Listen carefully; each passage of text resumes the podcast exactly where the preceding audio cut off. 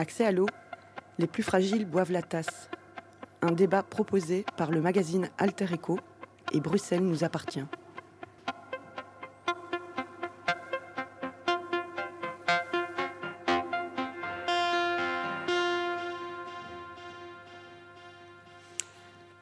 Près de 15% des ménages belges auraient un accès insuffisant à l'eau. On parle de 23,5% à Bruxelles. Que recouvre la précarité hydrique? Quelle réalité se cache derrière les chiffres? Qu'arrive-t-il aux personnes qui ne savent pas payer leur facture d'eau? Et puis, pourquoi l'eau reste impayable pour une frange de la population? On peut se demander aussi comment font les personnes sans chez soi ou qui vivent dans un logement insalubre pour assurer des besoins vitaux et fondamentaux comme se laver, laver son linge, étancher sa soif ou se rafraîchir. Interroger l'accès à l'eau pour toutes et tous. Voilà l'enjeu qui est au cœur du dossier de notre édition de juin d'Altereco et que nous prolongeons comme chaque mois euh, par un débat. Nous avons donc une heure pour en parler aux côtés de Marie-Anse, chargée de mission pour la Fédération des services sociaux, et Xavier May, économiste à l'ULB au sein du projet Hyper, Hyper pour hygiène personnelle hors de slash sans slash mal chez soi. Je vous remercie euh, pour votre présence et bonjour à tous les deux. Bonjour. Bonjour. Et puis vous pouvez aussi suivre ce débat en direct euh, sur Radio Panique ou le réécouter quand bon vous semble sur le SoundCloud et le Spotify d'Alter Echo. Alors avant euh, d'entrer dans le vif du sujet, j'aimerais d'abord vous entendre sur bah, ce mot, en fait, ce qu'on entend par par précarité hydrique. Mariance, c'est un terme que vous utilisez dans la recherche que vous avez, que la Fédération des services sociaux a réalisée euh, bah, sur ce sujet. Donc peut-être nous expliquer pourquoi vous avez choisi, cette formule et ce, qu'elle recouvre. Eh bien, c'est une formule qui est utilisée euh, internationalement et nationalement pour décrire euh, des phénomènes de difficulté d'accès à l'eau, avec un indicateur qui est assez spécifique sur le poids de la facture, ou en tout cas des dépenses en eau, dans le budget des ménages. Et donc, euh, on a choisi ce terme parce que ça décrivait euh, bien les réalités qu'on regardait qu'on voyait sur le terrain. Euh, et en fait, on s'en éloigne au final, un peu, de plus en plus, chaque, chaque expérience qui nous revient, puisqu'on préfère maintenant parler de difficultés d'accès à l'eau, qui pour nous est, plus large que vraiment juste les dépenses ou la facture d'eau, puisqu'on s'est rendu compte que le logement, les installations, la situation administrative de la personne euh, jouait tout autant parfois euh, que strictement la facture ou le prix de l'eau. Et donc la précarité hydrique pour nous recouvre en fait l'ensemble des difficultés d'accès à l'eau dans le logement, en tout cas pour les personnes qui ont un logement. Et donc, quand nous, on parle de précarité hydrique, on ne va pas englober les situations hors logement de personnes sans abri ou de personnes en très mal logement ou en, en passage. Xavier, vous, vous parlez de vulnérabilité hydrique au sein du projet Hyper. Oui. Pour quelles raisons ben Justement pour essayer un, petit peu d'élargir le débat et ne pas se focaliser uniquement sur la problématique de la facture et, et, de l'accès à l'eau chez soi, de manière aussi à considérer donc d'autres euh, d'autres types de difficultés qui sont, outre le, coût que l'eau peut représenter pour un ménage, euh, les, caractéristiques euh, il faut tenir compte aussi des caractéristiques du logement. Donc, c'est-à-dire qu'une série de personnes peuvent ne pas avoir de salle de bain, ne pas avoir de douche, ne pas avoir ni de baignoire ni douche, pas d'eau chaude. Et donc, ils ont également un problème d'accès à l'eau. Euh, et qui n'est pas forcément un problème de facture, parce que peut-être qu'ils n'auront même pas de facture d'eau, mais ils auront quand même un problème d'accès à l'eau. Donc c'est la question que la précarité hydrique est souvent reliée à la, notion de facture. Et c'est ça qu'on voudrait essayer d'un petit peu euh, casser comme lien. La précarité hydrique, ou le problème des difficultés d'accès à l'eau, ce n'est pas qu'une question de question de, facture d'eau. Et il y a aussi évidemment toute la problématique des gens qui n'ont pas de logement ceux qui n'ont pas de logement ont un accès de fait très difficile à l'eau. Euh, et les infrastructures publiques. On fait le lien avec les infrastructures publiques pour ceux qui n'ont pas de logement, qui sont euh, extrêmement rares à Bruxelles. Donc, c'est-à-dire les endroits où on peut prendre une douche, où on peut aller aux toilettes, ou euh, les, endroits où on peut s'approvisionner en eau, comme les fontaines. Et donc, on parlait, euh, j'ai donné deux chiffres euh, là en introduction du débat 15% euh, pour la Belgique et, 23,5% pour Bruxelles. Il y aurait donc un chiffre noir de la vulnérabilité hydrique. Ce, chiffre est beaucoup plus important, du coup, si on prend en compte tout ce que vous venez de, citer là comme situation potentielle de, difficulté d'accès à l'eau ben, C'est-à-dire que, bon, moi, je ne veux pas euh, discuter. Je, pense que le chiffre qui, est le rapport entre une facture d'eau moins les frais de logement divisé par le revenu, je ne suis pas persuadé de la, pertinence de, de genre euh, de calcul. Et donc, euh, je pense que c'est indicatif, ça donne un indicateur, ça veut dire que ça concerne beaucoup de monde. Nous, personnellement, donc, dans une publication qu'on a réalisée sur la vulnérabilité hydrique, on essaie plutôt de procéder autrement, c'est-à-dire d'identifier des groupes de personnes qui auraient, euh, de toute évidence, des difficultés d'accès à l'eau. Et, sur base d'une estimation qui est vraiment extrêmement minimaliste, on, on peut dire avec certitude plus ou moins qu'au moins 100 000 personnes à Bruxelles qui sont dans des vraies problématiques, dans une vraie problématique d'accès à l'eau. 100 000 personnes, c'est quand même plus, c'est 8,2% de la population bruxelloise. Et ce chiffre-là, c'est vraiment le minimum, minimum. Je pense qu'on a des chiffres. Donc, tout ça pour dire que, bon, que ce soit 10, que ce soit 20%, bah, c'est important. Hein. la différence entre 10 et 20, c'est beaucoup, mais je veux dire, ça correspond à une part de la population bruxelloise qui est invisibilisée, mais qui est très importante. Alors des indicateurs, il y en a aussi donc dans la recherche de la FDSS, accès à l'eau pour tous, parole de naufragés, très beau titre au passage, notamment euh, le fait qu'en 10 ans, entre 2010 et 2016, le nombre de coupures domestiques a été multiplié par 8. Est-ce que, euh, du coup, on peut, on peut dire que l'accès à l'eau, la vulnérabilité hydrique, la précarité hydrique est un phénomène euh, en hausse? En tout cas, en ce qui concerne les coupures, euh, oui. Mais les coupures, c'est vraiment une partie très visible du phénomène. Ça désigne vraiment les gens qui n'ont plus d'accès à l'eau. Il n'y a plus d'eau qui sort du robinet. Mais la recherche a été justement là aussi pour mettre des, données qualitatives derrière ces chiffres puisque qu'on parle de 8%, de 20%, ça reste euh, très sec et très froid comme euh, manière de procéder. Et nous, ce qu'on avait euh, au service, c'est des gens qui appelaient avec des situations inextricables, avec des, vraiment des, parcours de vie très compliqués, des conséquences aussi d'une privation d'eau complète ou partielle. Et, ça, il y avait assez peu de données à l'époque de la recherche en 2017 sur les impacts, les conséquences, comment les gens faisaient une fois qu'ils étaient coupés, ou comment les gens faisaient euh, s'ils ne pouvaient pas faire face à leurs factures. Et c'est pour ça en fait qu'on a euh, développé cette recherche exploratoire en, premier lieu, et puis qu'on a demandé qu'il y ait d'autres recherches qualitatives qui soient effectuées sur le sujet, parce qu'on a eu l'impression aussi que euh, élaborer des mesures sociales, élaborer des pistes de solutions seulement derrière des chiffres qui, on l'a dit, sont pas tout à fait représentatifs de ce qui se passe réellement sur le terrain, euh, c'était sans doute pas la, façon la, plus adéquate de procéder. Et qu'en en, étudiant vraiment plus euh, les impacts et les, données qualitatives, on pouvait élaborer des choses plus, plus concrètes et plus utiles. Et avant de, revenir euh, sur les, les impacts, mhm. donc ce que ça crée dans la vie des gens, ces difficultés d'accès à l'eau, quelles sont les causes identifiées? Oui.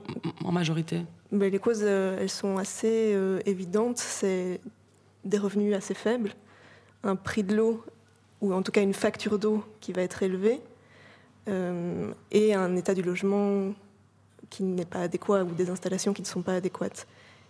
Donc ça, ce sont les trois causes identifiées, et dans la littérature les identifie, euh, c'est assez largement euh, reconnu.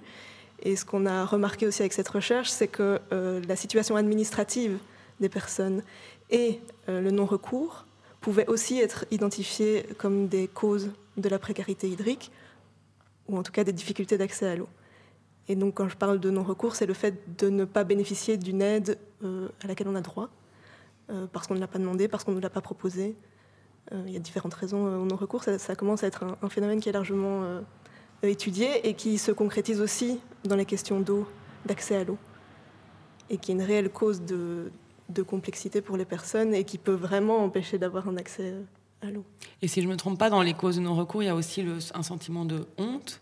Est-ce qu'il est particulièrement euh, fort dans l'accès à l'eau? Parce que c'est quelque chose qui touche quand même à, la dignité, à l'intime. Euh, Est-ce que dans les publics que vous, que vous rencontrez à, travers vos recherches, vous vous rendez compte aussi que c'est difficile d'avouer ou de, de confier je n'ai plus d'eau chez moi, je, je, ne sais plus me laver vous l'avez dit, quand, on parle de difficulté d'accès à l'eau, on parle vraiment de l'intimité des personnes. Et, ce que mes collègues remarquent, c'est que souvent, quand on va sur place euh, chez les ménages, on, on comprend mieux la situation qu'ils essayent de décrire quand ils vont dans des services. Et donc ça, c'est pour les personnes qui déjà passent la, passent la porte des services sociaux, ce qui est quand même pas non plus euh, une étape évidente. Et que quand on arrive sur place, au lieu de vie du ménage, on comprend mieux euh, ce qui transparaît par les factures, par les papiers, les contrats, le bail, etc. Et que sans cette démarche-là, c'est compliqué d'appréhender vraiment la problématique dans sa globalité.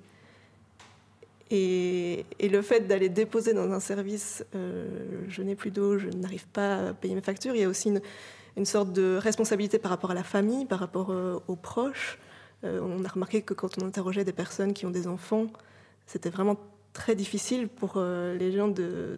Ils se sentent en échec par rapport à, ça. Je n'ai pas pu protéger mes enfants de ça, puisque ce sont des, des étapes de vie qui sont assez violentes euh, à ce niveau-là.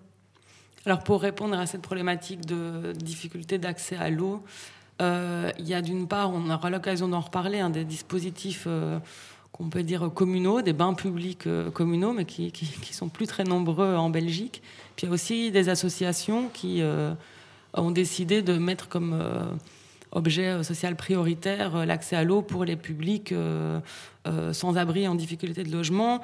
Parmi ces associations, il y a Douche Flux qui propose des douches, mais aussi des lavoirs, des consignes et des permanences médicales et psychosociales. Et on a posé la question à son co-directeur, Laurent Durcel. On lui a demandé en fait ce que lui entendait par, par précarité hydrique. C'est une façon aussi d'avoir une une troisième voix euh, dans, ce débat il y en aura d'autres aussi qui, arriveront comme ça au cours de la discussion. On va l'écouter. Précarité hydrique, c'est un problème, euh, un mot avec lequel j'ai un petit souci euh, que j'explique très très simplement, c'est que c'est apparu, je crois, il y a 10-15 ans.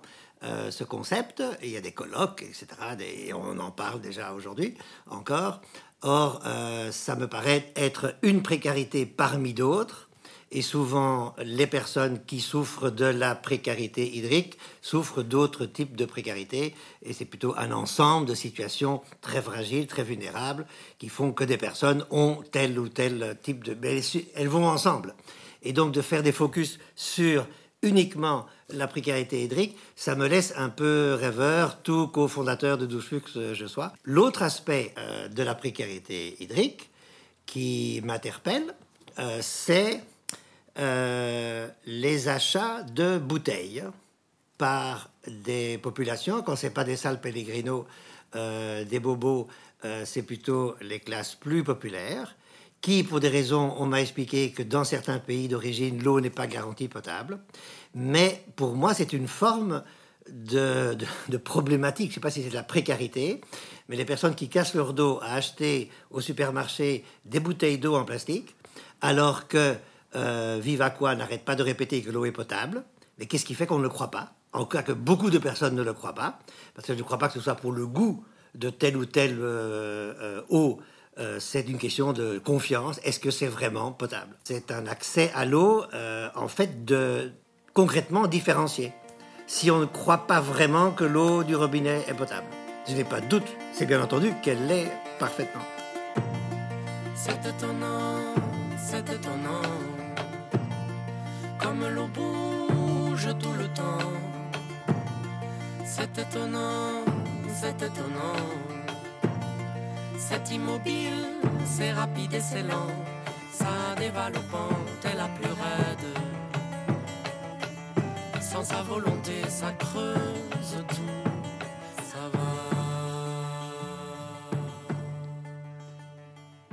Donc on a deux idées ici avancées par Laurent Durcel. Euh, ben, la première, peut-être une réaction euh, de vous, Xavier May, sur le fait qu'on fasse un focus sur la précarité hydrique qui s'inscrit dans une précarité plus générale. J'imagine que euh, vous, partagez cette, réflexion.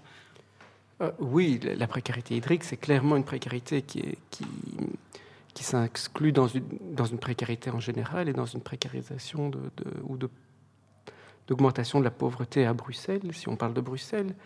Euh, mais à la fois, il y a des spécificités qui sont en lien avec l'accès à l'eau et qui, sont quand même pertinentes. Je pense euh, notamment toute la question de, l'accès, donc la question du prix de l'eau, la question de la tarification de l'eau et la question euh, de l'accès à l'eau dans l'espace public, que ce soit via les fontaines, via des douches.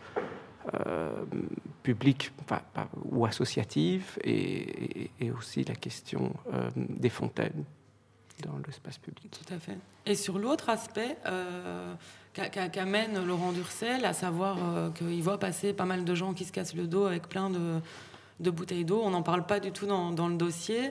Est-ce que dans, vos, recherches, euh, vos contacts avec bah, des gens sur le terrain, c'est quelque chose que vous avez aussi observé, peut-être cette peur de, de l'eau courante qui ne soit pas potable et donc des personnes qui vont acheter des bouteilles d'eau à un prix euh, faramineux euh, pour, euh, pour ne, pas, ne pas boire une eau qu'ils ne pensent pas potable. Ça, ça, vous est déjà revenu des témoignages dans ce sens à la FDSS ça a été assez anecdotique au niveau du, de la qualité de l'eau, en tout cas de, des personnes qui se diraient je vais aller acheter des bouteilles parce que j'ai pas confiance dans, dans la qualité. Je, pense que ça existe, hein, je remets pas du tout en, cause ça, mais nous ce qu'on a plus vu, c'est des personnes qui étaient privées d'eau, soit complètement, soit partiellement, qui étaient obligés d'aller acheter des bouteilles ou de remplir des bouteilles euh, ailleurs avec des, situations parfois ingérables. On avait une personne qui nous racontait qu'elle remplissait des valises entières de, bouteilles d'eau qu'elle allait remplir chez sa maman,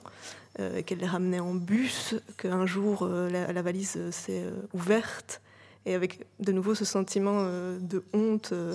elle s'est dit mais qu'est-ce que les gens vont penser? Qu'est-ce que les gens pensent que je fais?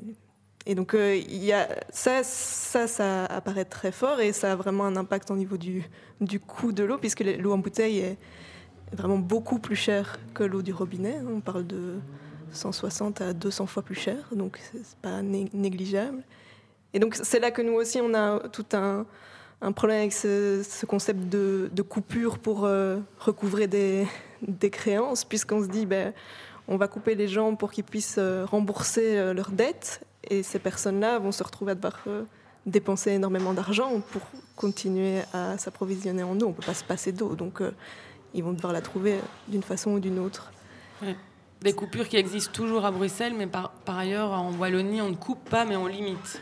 On peut parler de coupure déguisée même. Oui, c'est vraiment une coupure mhm. déguisée. Un limiteur, ça ne permet pas du tout d'utiliser les, les, installations. Mhm. les conséquences sont vraiment très comparables à celles de la coupure. Et ça donne peut-être juste bonne conscience à des personnes qui se disent Ah, on n'a pas coupé, on a laissé un peu d'eau. Oui, ok. Alors, donc, l'eau a un, coût. Et Xavier May, vous venez de publier avec euh, vos collègues du projet Hyper un article pour Brussels Studies. C'est tout, tout récent, hein, euh, mais vous direz si je me trompe, qui se demande, c'est le titre, pourquoi ne pas en finir avec la tarification progressive de l'eau? Je vous renvoie donc la question et aussi euh, expliquer pour euh, celles et ceux qui nous entendent déjà ce que c'est la, tarification progressive et son objectif initial en 2005 qui était euh, c'était une mesure présentée comme solidaire. Et visiblement elle n'est pas tout à fait solidaire. En tout cas elle ne répond pas trop à cet objectif là voilà alors peut-être tout d'abord donc la tarification progressive c'est de dire plus on consomme d'eau plus on va la payer cher donc actuellement, on est dans un tarif à quatre tranches. Donc les premières tranches sont pas chères, et les dernières tranches, fatalement, sont sensiblement plus chères euh, que les premières. Euh, donc ça, c'est l'idée de la tarification progressive. Elle a été introduite effectivement dans l'idée qu'elle serait solidaire et écologique. Écologique, c'est simple à comprendre. On va se dire que si les gens, euh, l'eau devient de plus en plus chère au fur et à mesure qu'on en consomme plus, ben, les gens vont faire attention et vont en consommer moins. Donc c'est écologique. Et c'est solidaire parce qu'on a toujours considéré que, euh, d'une part, on se dit les gens peuvent s'approvisionner en eau, du moins une première, un faible volume d'eau à un prix faible aussi, donc ça donne l'accès à l'eau à tout le monde à un prix faible. Et en même temps, on a toujours fait l'hypothèse que plus on est riche, plus on consomme d'eau. Et que donc, l'idée derrière, c'était quand même de se dire que ça va être social parce qu'en fait, les, ménages les plus aisés vont financer le service de l'eau pour les ménages les plus pauvres. Donc, ça avait tous les, aspects euh, d'une bonne idée, en fait. Sauf que je pense que quelque chose qui aurait déjà dû mettre la puce à l'oreille euh, de, nos dirigeants, c'est qu'à euh, à Bruxelles, on a deux tiers de compteurs collectifs et un tiers de compteurs individuels. Donc deux tiers des ménages bruxellois sont derrière un compteur collectif. Et derrière un compteur collectif, en fait, la tarification progressive, ça n'est plus vraiment applicable dans la pratique. Donc déjà, on a mis en mesure, on a mis en, œuvre une mesure qui est dans la réalité inapplicable, parce que pour pouvoir l'appliquer, il faut savoir ce que chaque ménage consomme et comment fait-on dans un, derrière un compteur collectif. Ça veut dire un compteur collectif, c'est un compteur pour tout l'immeuble. Et comment on sait, par exemple Pas forcément pour euh, tout l'immeuble. C'est-à-dire qu'il y a, je suppose qu'il doit y avoir des cas avec des immeubles avec plusieurs compteurs collectifs. C'est-à-dire qu'il y a plusieurs ménages qui sont branchés sur un même compteur. Et comment on connaît la composition exacte des ménages? Alors ça, ça fonctionne avec le registre national. C'est peut-être euh, question où on peut, on peut revenir. on y reviendra. Oui, c'est ça. Pour voir comment du coup la consommation est. C'est basé sur le registre national. Et bon, alors après, je peux éventuellement y revenir, mais le registre national pose évidemment beaucoup de, beaucoup de mhm. questions. Donc voilà, c'est pour revenir à l'histoire de la tarification progressive qui est solidaire et écologique. Alors bon, comme on le disait beaucoup, j'ai quand même essayé d'examiner cette problématique, euh, notamment au, moyen de données statistiques. Et en fait, ce qu'on voit, euh, c'est qu'il y a bien une une association, une corrélation entre le revenu et la consommation d'eau. Et c'est là-dessus qu'on s'est basé pour dire ah ben oui, ben si plus on a des revenus élevés, plus on consomme d'eau. Oui, c'est vrai. Mais en fait, les revenus, c'est très corrélé avec la composition du ménage, avec la taille du ménage simplement. Et en fait, si on regarde la consommation d'eau par personne, eh ben, c'est plus du tout corrélé avec le revenu. Il n'y a plus aucun lien. Donc en fait, on, a, on, a, considéré une fausse association entre deux choses. Et donc, les ménages riches y a, ne consomment pas plus d'eau que les ménages pauvres. Donc ça, c'est déjà une première erreur de raisonnement, en fait. Et donc, de ça, il, s'avère qu'il y a des ménages qui consomment peu dans les ménages très pauvres, avec des très bas revenus, et dans les ménages avec des très hauts revenus. Donc la tarification progressive, elle ne, bénéficie ni aux riches ni aux pauvres, elle bénéficie à ceux qui consomment peu d'eau. Et est-ce qu'à contrario, les ménages pauvres consommeraient plus d'eau que les ménages riches? Dans des, si les infrastructures, par exemple, sont, si les de, manière agrégée, non. Alors, mais effectivement, il, y a aussi des cas qui sont des cas, euh, somme toute, probablement en proportion, qui sont rares, c'est-à-dire des gens qui ont des fuites, par exemple, et qui consomment énormément d'eau. Alors évidemment, dans un échantillon, on en, voit, on en rencontre peu, mais c'est sûr que ça existe. Et, donc, dans, ce cas-là, ben, effectivement, la tarification progressive, ben, euh, c'est un sacré inconvénient hein, qu'on a une consommation d'eau très élevée pour une raison ou pour une autre, parce qu'on a, perdu beaucoup d'eau en une année. Ben, on, a, une double peine, c'est-à-dire qu'on on D'abord, on doit payer beaucoup, on doit payer cher parce qu'on a consommé beaucoup d'eau, et en plus cette eau-là, on va la payer à un prix qui est deux ou trois fois le prix moyen. Donc on, on se retrouve avec des factures qui peuvent atteindre des montants très très très élevés, des factures de plusieurs milliers d'euros pour une fuite. Bon. Donc, je pense que de ce point de vue-là, la tarification progressive n'a pas atteint ses objectifs, donc elle n'est pas sociale, elle n'est pas solidaire non plus, je pense. Et euh, écologique, en fait, rien ne permet de penser qu'elle soit écologique. C'est-à-dire que la, consommation d'eau baissait avant euh, l'introduction de la tarification progressive. Elle a continué à diminuer après l'introduction de la tarification progressive et de manière euh, assez euh, interpellante, le, prix de l'eau a augmenté très fort entre 2009 et 2012. Et donc on se serait attendu, si le, si le signal prix fonctionnait, c'est-à-dire que si les, gens étaient sensibles euh, au prix, on se serait attendu qu'après une forte augmentation de prix, ben, la, la, consommation de l'eau allait baisser. Eh ben, on constate le contraire, bizarrement. Donc à partir de 2012, la consommation d'eau stagne à Bruxelles. Donc elle ne diminue plus, alors qu'elle diminuait avant.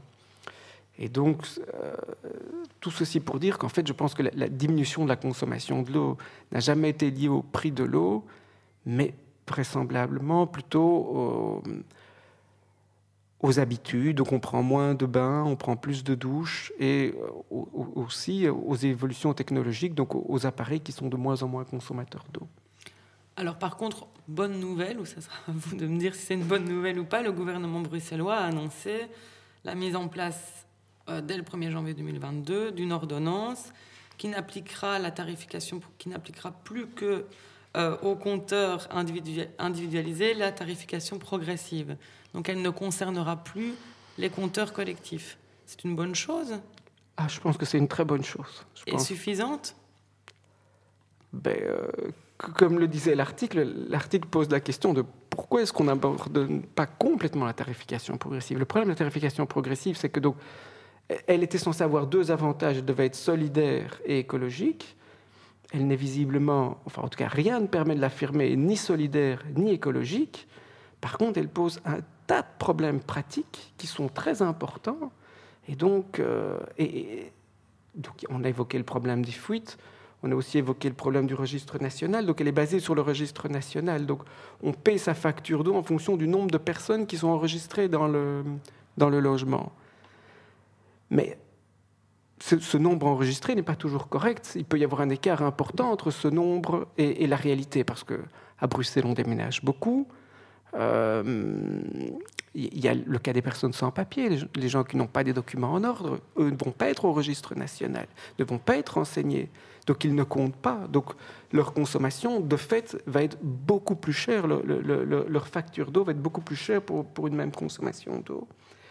Euh, y a, les gardes alternées. Les gardes alternées, donc fatalement, si, euh, si les, parents sont les enfants sont domiciliés dans, dans, dans, au domicile de l'autre parent, vu que les enfants n'ont qu'un seul domicile officiel, ben, on paye son eau beaucoup plus cher les étudiants qui sont domiciliés autre part que là dans leur code de résidence, mais c'est là quand même où ils se lavent le plus souvent.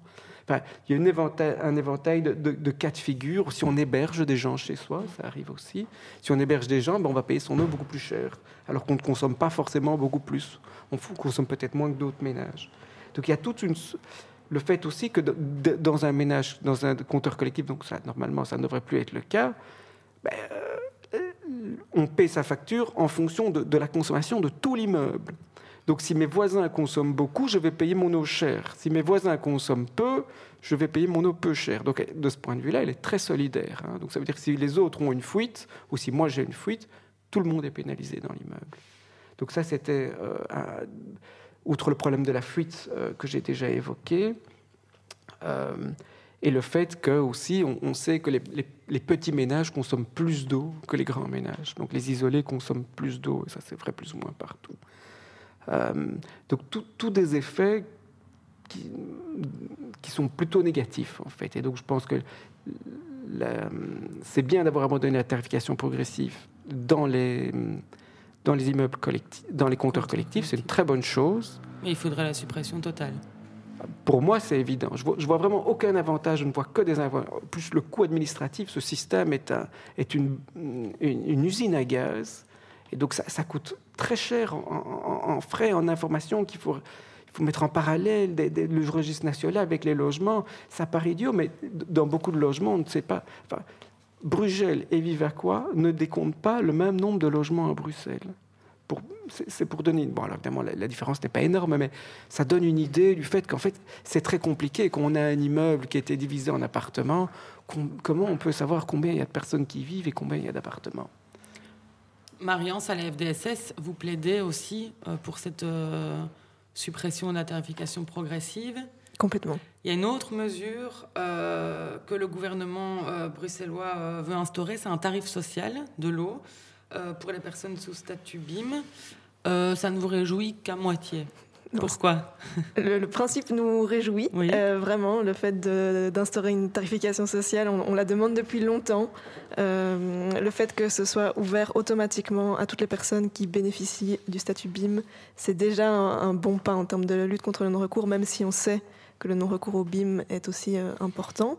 Donc, euh, non, on va quand même savourer euh, ça. Mais ce qui nous inquiète beaucoup, c'est l'augmentation en parallèle du prix de l'eau qui est annoncée depuis quelques années, dont on ne sait toujours pas exactement le montant de cette augmentation, mais on a très peur parce qu'on nous a annoncé quand même des choses qui allaient peut-être jusqu'à 25% d'augmentation de la facture, donc c'est pas négligeable.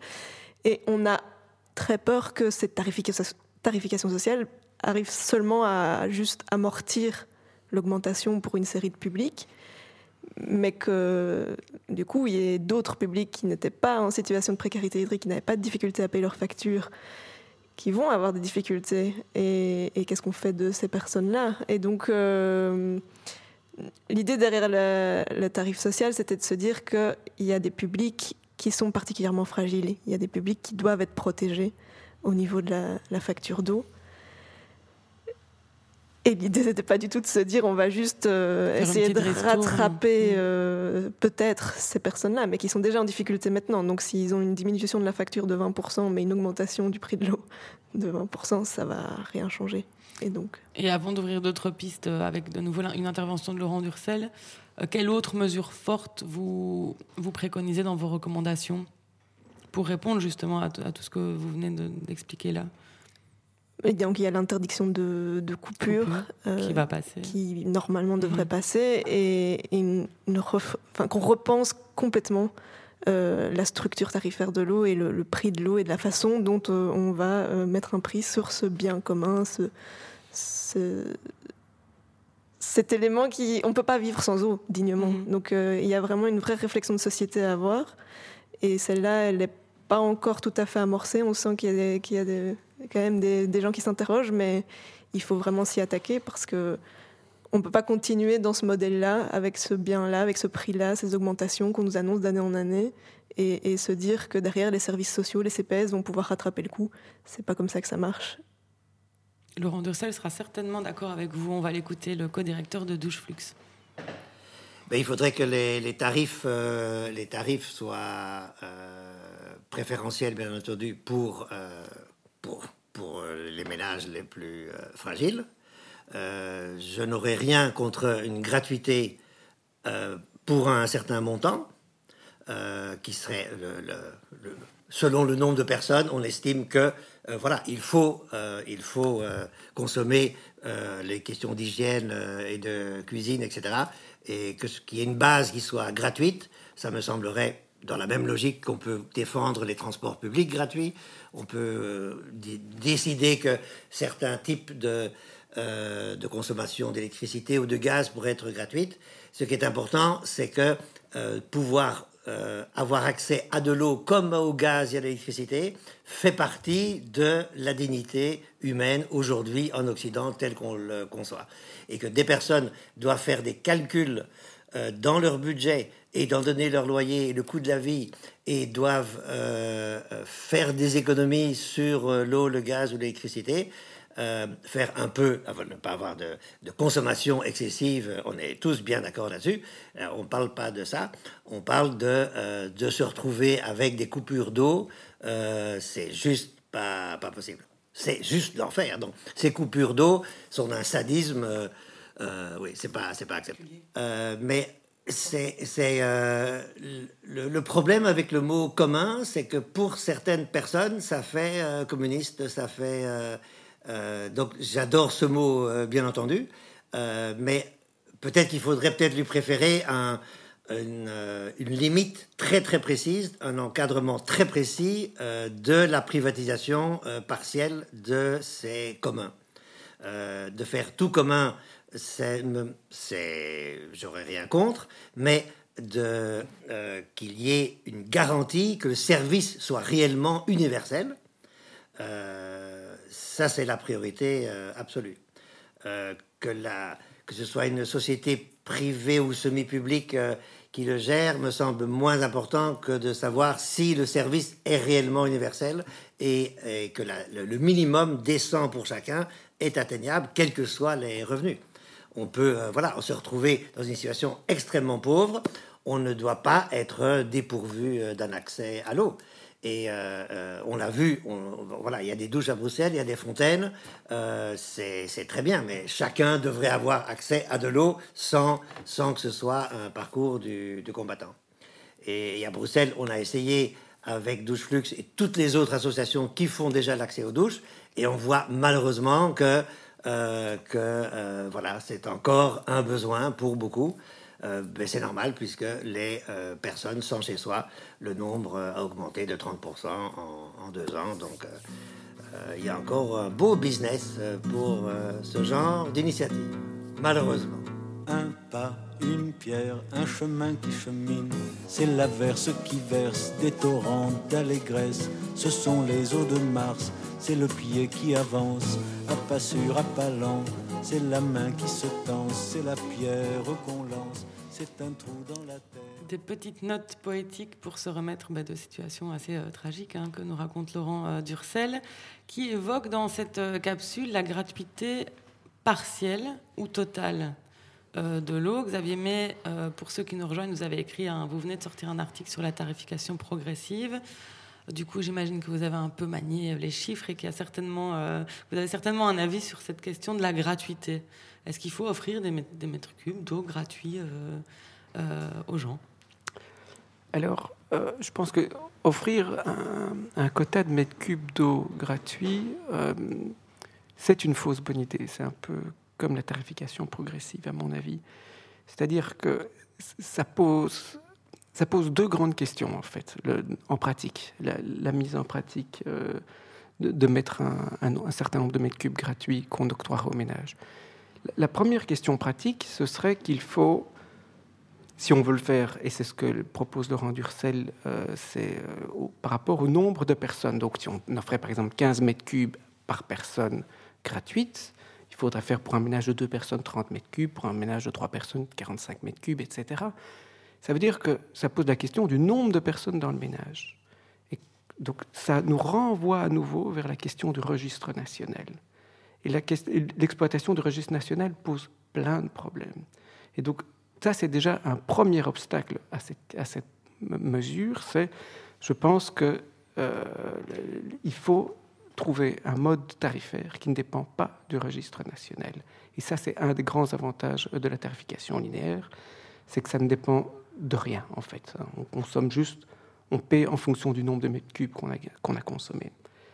Et le deuxième, un, deuxième argument pour moi contre l'allocation de mètres cubes euh, gratuits, ou d'une quantité de mètres cubes gratuits par personne, c'est que, en fait, de fait, une tarification euh, de ce type-là, donc même si on dit, par exemple, chaque personne a droit à, à 15 mètres cubes gratuits, et au-delà de ça, il va payer son mètre cube, je ne sais pas, X euros, euh, il va le payer beaucoup plus cher déjà maintenant, parce qu'il va quand même falloir financer les, les, les 15 mètres cubes, à supposer que ce soit 15 mètres cubes gratuits, il va quand même falloir les financer quelque part, à moins qu'on les finance sur une autre caisse, mais ça ne changerait même pas tellement le problème. On va faire un mètre cube qui va être beaucoup plus cher. Et de fait, quand on passe de, de, de 15 mètres cubes, le 16e mètre cube, ben, en fait, l'ensemble de la facture va pas être très élevé. Et puis, au fur et à mesure qu'on qu qu augmente sa consommation d'eau, on se rapproche d'un prix moyen du mètre cube qui se rapproche du prix du mètre cube additionnel. Donc en fait, qu'est-ce qui se passe en pratique? On se retrouve avec une tarification progressive.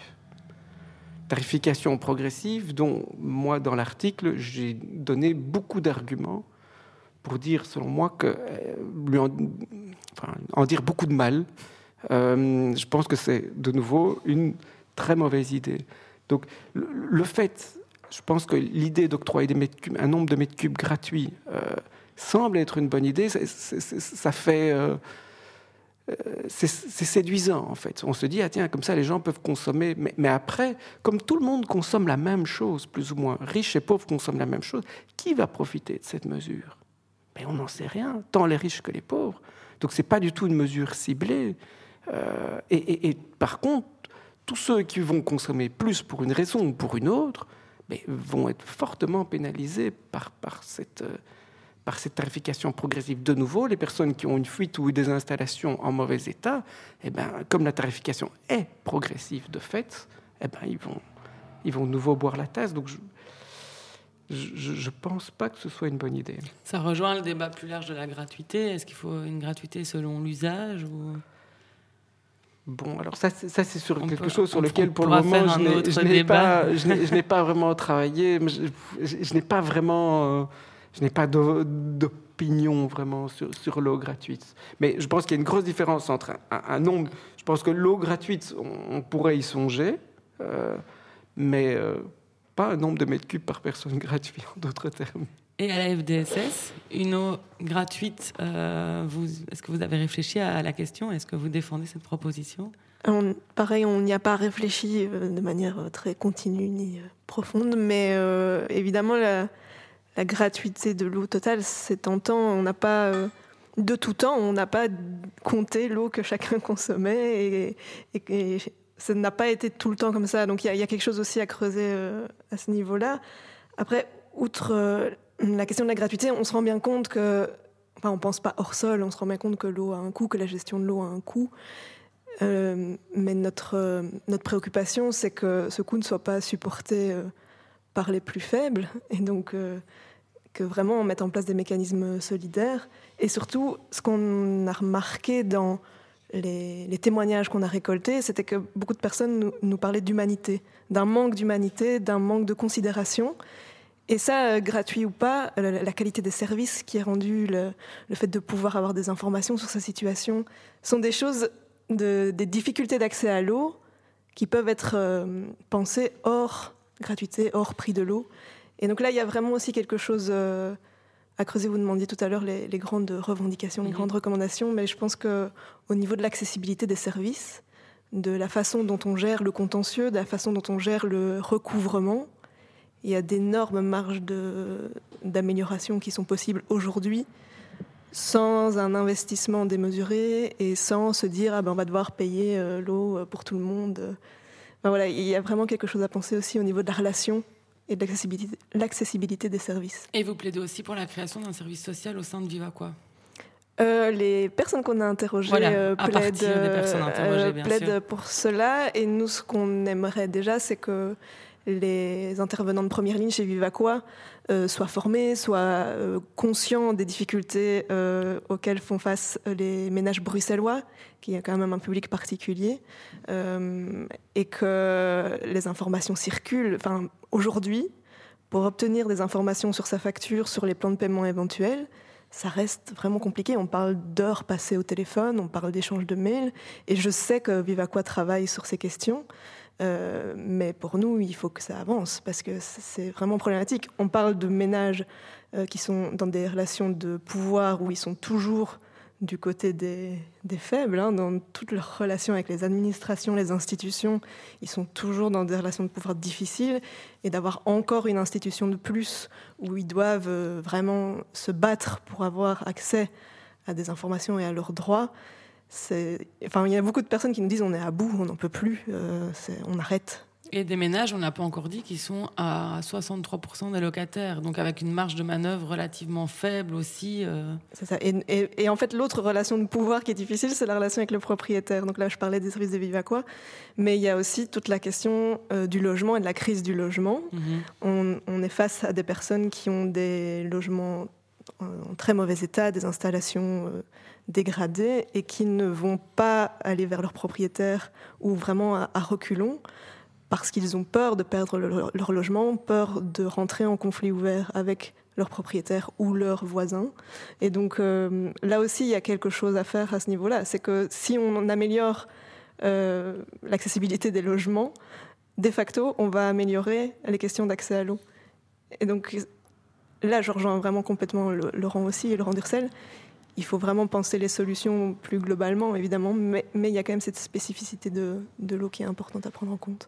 Et en attendant, en cas d'installation défectueuse qui provoquerait euh, des fuites, euh, Xavier May en parlait à plusieurs reprises, est-ce que ça serait pas au propriétaire, du coup, de payer les factures euh, à la place du locataire? Donc pour le moment, la solidarité propriétaire-locataire, comme on l'appelle, est peu effective sur, euh, Mhm. sur le terrain. Et on, on aimerait qu'il y ait un- des, mécani- des mécanismes qui soient mis en place au cas où le locataire euh, fait part à son propriétaire qu'il doit réparer euh, des installations et que cette réparation incombe au propriétaire. Oui, l'idéal vraiment, ce serait que euh, le propriétaire soit responsable de la facture, ou en tout cas du supplément euh, de facture qui découle de la fuite ou de la, la mauvaise installation. Et donc là, c'est de nouveau les, problématiques, c'est qu'on se situe plutôt dans des législations qui seraient au niveau du logement. Et, là, les ordonnances qu'on propose, c'est des ordonnances qui sont par rapport à l'eau. Et donc, c'est toujours les questions qui sont croisées, des compétences différentes. mais c'est effectivement un plaidoyer auquel il faut qu'on s'attelle aussi. Et en quelques mots encore sur une mesure euh, très concrète, en Wallonie, il y a des tuteurs énergie qui peuvent, via les CPS, accompagner les personnes en difficulté, les aider à euh, identifier euh, des, installations défectueuses, etc. Est-ce que ça existe à Bruxelles, un dispositif de ce type-là?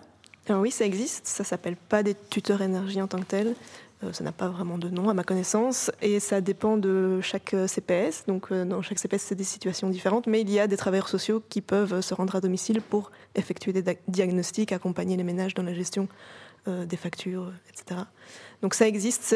On se rend compte, nous, parce qu'on le fait aussi dans notre service, que c'est une vraie plus-value et que ça aide à débloquer des, situations qui paraissent impossibles, où on comprend rien et une fois qu'on va à domicile et qu'on fait un diagnostic avec les personnes et qu'on leur explique aussi parfois des choses qui peuvent sembler évidentes mais qu'elles n'ont pas perçues, euh, ça débloque vraiment des situations et ça peut permettre de faire aussi un travail préventif plutôt que curatif. Et donc euh, oui, c'est vraiment des choses qui sont à développer aussi. Alors on l'a dit, donc la, vulnérabilité hydrique ne se limite pas aux problèmes de, facture d'eau, hein. ça concerne aussi l'accès à l'eau euh, pour, pour tout un chacun. Et on a à ce sujet interrogé Pauline Bacart, qui intervient aussi par ailleurs dans, le dossier d'Alter Eco sur l'accès à l'eau. Elle est chercheuse pour le projet Hyper, le, projet donc euh, dans lequel est aussi Xavier May, Hyper pour hygiène personnelle hors de, sans, mal chez soi. Et elle va nous parler aussi du lien à cette crise du logement que, vient d'évoquer Marie-Anse.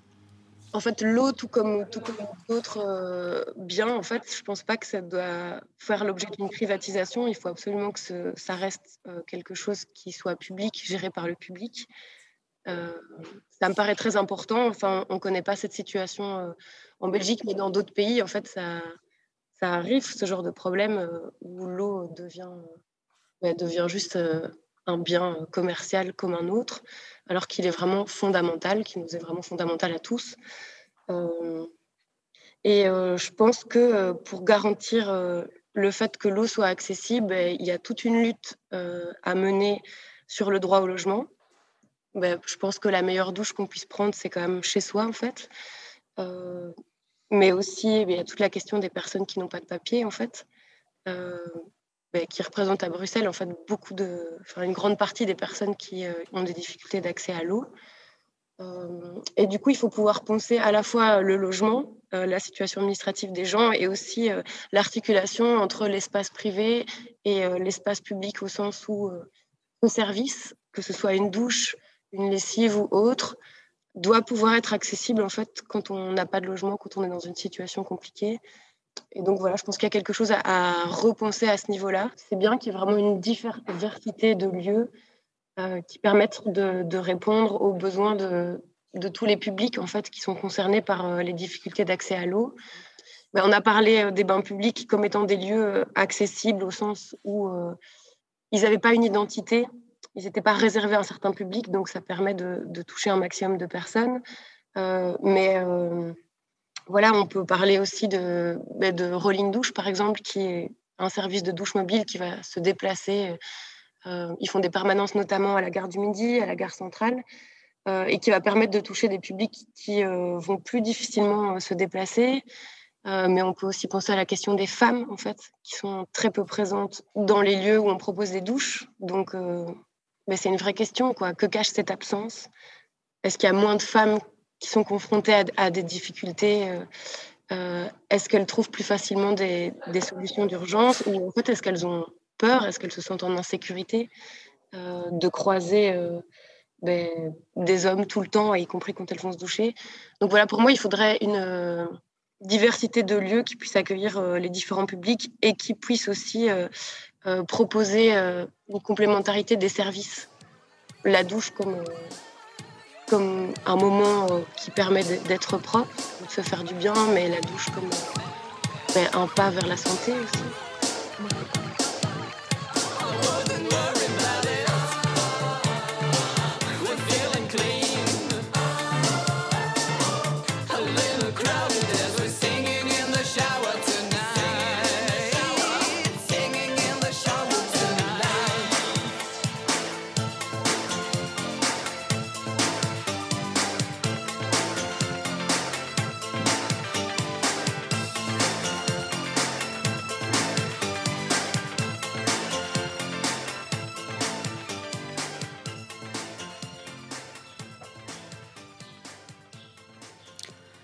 La douche comme un pas vers la santé, ça me permet de me tourner vers vous, Marianne, et de vous demander quelles sont les conséquences ben, sanitaires sur la santé, mais aussi les conséquences sociales d'un manque d'accès à l'eau. Et cette question, elle se pose d'autant plus euh, en période de, pandémie, euh, où on nous enjoint de nous laver les mains euh, tous les jours. Et puis, qu'est-ce que, ça, qu'est-ce que ça, ça coûte aux, gens de ne pas avoir d'eau en termes de, santé, même de dignité? En termes de santé physique, c'est assez facile à imaginer, je pense, le fait de, de devoir se restreindre dans, dans, la boisson, dans la cuisson des aliments. Enfin voilà, l'eau, c'est pas simplement boire, c'est aussi cuisiner, entretenir son logement, euh, laver ses vêtements, euh, etc. Donc dès qu'il y a une restriction à ce niveau-là, euh, c'est assez évident. L'impact sur la santé mentale est très important également, que ce soit par une, euh, coupure, donc vraiment une restriction complète, parce que là, les gens vivent vraiment ça comme quelque chose de très violent et ça les marque durablement. Ils nous le disent dans les témoignages qu'ils y repensent beaucoup, que c'est des périodes qui sont très compliquées vis-à-vis de la famille, des enfants, euh, des relations sociales. Et quand il n'y a pas une coupure, mais que c'est un stress permanent de savoir si on va pouvoir euh, assumer ses factures ou si on va pouvoir avoir accès à l'eau, donc si on a des installations défaillantes, ce stress-là génère aussi euh, énormément de souffrance, avec des personnes qui, se mettent aussi dans des positions de, de rejet des institutions, de rejet des aides qui pourraient leur être apportées. qui vont créer aussi des tensions avec la famille. Donc, on remarque avec les cercles proches, on remarque que quand euh, les personnes vont devoir aller s'approvisionner chez la maman, chez la cousine, euh, au bout d'un temps, il y a une certaine lassitude aussi qui s'installe chez les, chez les aidants proches. Et donc, euh, c'est vraiment pas quelque chose de négligeable à ce niveau-là. On a déjà parlé du coût financier d'une difficulté d'accès à l'eau. Et, vraiment, plus globalement, ça peut être un, un pas vers des situations d'endettement, vers des situations euh, de surendettement, de, précarité, puisque euh, enfin, c'est vraiment tout est lié. On, a parlé de l'intime, on va vraiment avoir euh, tendance à se replier sur soi et à garder ces problèmes-là pour soi.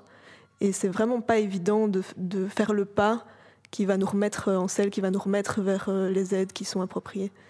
Donc à ce niveau-là, c'est vraiment important. Et alors, pour toutes ces personnes dont parle euh, euh, Pauline Bacart, qui n'ont pas de logement, c'est aussi un parcours du combattant de trouver euh, de l'eau, ben, ne fût-ce que pour, pour s'hydrater. Peut-être revenir avec vous, Xavier, vous en parlez au début du débat, mais le manque de toilettes publiques, de fontaines. Il y a des, besoins comme ça fondamentaux qui ne sont pas auxquels, la, ville en fait ne répond absolument pas. Ben, effectivement, oui. Bon, les, toilettes publiques, ça, je pense que tous les Bruxellois s'en sont déjà rendus compte. Euh, c'est compliqué. Ça a été très compliqué en période de Covid, euh, surtout quand tous les bars, quand tout était fermé. Euh, c'est de fait plus compliqué pour les femmes que pour les hommes. Et, et, donc il y a peu de toilettes et elles sont mal réparties dans l'espace public. Il y a un petit peu plus d'urinoirs euh, que de toilettes. Et, voilà, elles sont, souvent, elles ne sont pas toujours en état de fonctionnement, en fonctionner, elles ne sont pas toujours très accueillantes, et elles sont extrêmement mal réparties sur dans l'espace public. Qu'il y a des communes entières où il n'y a pas une seule toilette publique. Euh, les fontaines, c'est un petit peu la même, euh, la même problématique, c'est-à-dire que elles sont très mal. Il y a une augmentation du nombre de fontaines euh, ces dernières années. Le nombre avait fortement diminué dans le temps et maintenant on voit de nouveau une augmentation du nombre de fontaines publiques. Alors ce qui est une bonne chose, mais elles restent aussi très mal réparties dans l'espace public. Donc avec certaines communes entières qui n'ont pas de, de fontaine ou peut-être une, euh, pas toujours dans un endroit stratégique. Et euh, le problème aussi de ces fontaines, c'est qu'il faut être conscient qu'elles sont fermées six mois par an. Donc en hiver, on n'a plus soif. Euh, donc je pense que c'est vraiment les fontaines ne sont pas pensées en termes d'accès à l'eau pour tous. Elles sont pensées en termes de tiens en été quand on a soif, c'est bien de ne pas se déshydrater. Et, d'ailleurs, la, forme des dernières fontaines euh, installées par Vivaqua le, montre clairement. C'est un petit robinet en, haut, comme ça, d'un parallépipède rectangle. Si on doit remplir un bidon, euh, comment fait-on? C'est juste pas possible. C'est pensé pour remplir sa gourde et remplir sa gourde en été. Donc on peut remplir sa gourde six mois par an. Donc ça, c'est quand même pas, pas un véritable accès public à l'eau. Et voilà, il y a la problématique des douches publiques aussi, où, l'offre est, ridicule par rapport aux besoins. Voilà, des douches ou des bains publics. Euh, est-ce que euh, vous, parmi les personnes à la FDSS que vous avez rencontrées pour cette recherche Parole de naufragés, est-ce qu'en fait les personnes y ont recours? Et sinon, euh, pourquoi n'y ont-elles pas recours? Les personnes y ont recours, en tout cas quand elles ont une difficulté, elles cherchent ces moyens. Et en fait, elles n'y ont pas recours parce qu'il n'y en a pas beaucoup et mhm. très peu, et qu'elles sont souvent associées aussi à des situations de très très grande précarité avec lesquelles les personnes ne s'identifient pas. Et donc elles disent, ben non, c'est pour les, pour les sans-abri, c'est pas moi. Et donc euh, voilà, à la fois elles cherchent à y avoir recours, et à la fois elles n'y ont pas vraiment accès parce que, pour une série de raisons, mais celle-là également. Et qu'une douche aussi coûte 2,50 euh, euros. Oui, oui. Donc pour un public très très vulnérable, c'est un frein. Tout à fait. Et alors si je peux juste revenir sur l'impact du Covid, on a vu au niveau des politiques une très grande prise de conscience très vite. On ne peut pas vivre sans eau. Euh, directement, on a interdit les coupures, on a mis des chèques euh, en Flandre pour l'eau. Et nous, on était évidemment très ravis de voir ça, mais c'est interpellant de se dire, ok, donc en temps de Covid, on ne peut pas vivre sans eau, mais le reste du temps, ça va, Enfin, il y a vraiment quelque chose à réfléchir là-dessus, c'est de se dire, c'est pas plus acceptable de vivre sans eau quand il n'y a pas un virus qui, traîne. Et, et, ça, ça doit vraiment changer dans la, la façon de, penser les mesures, de penser la politique de l'eau. C'est de se dire que c'est vraiment un bien essentiel et on on peut pas s'en passer. Merci. Et ce sera le mot de la fin pour poursuivre euh, euh, sur l'enjeu. Si ça vous intéresse, je vous rappelle la publication de Brussels Studies de Xavier May, En finir avec la tarification progressive de l'eau à Bruxelles. Et également la recherche exploratoire, on peut l'appeler comme ça, euh, Parole de naufragés, disponible sur le site de la Fédération des services sociaux. Merci beaucoup pour, euh, d'être venu, pour votre présence, Marie-Anse et Xavier May. Merci pour les contributions de Laurent Durcel et de Pauline Bacart qu'on entendait dans les capsules radiophoniques. Vous retrouvez toutes ces personnes dans le dernier numéro d'Alter Eco, euh, dans, le, dans le dossier Accès à l'eau, les plus fragiles boivent la tasse, disponible sur www.altereco.be. Merci à Bruxelles nous appartient pour leur accueil en studio, à Radio Panique et Radio Campus pour leur accueil sur les ondes. Vous pouvez réécouter ce débat sur radiopanique.org et sur le SoundCloud euh, et le Spotify d'Altereco. Et enfin, un grand merci à Marie-Ève Merckx et Flavien, Flavien Gillier pour la coordination du débat. Bon après-midi à toutes et tous.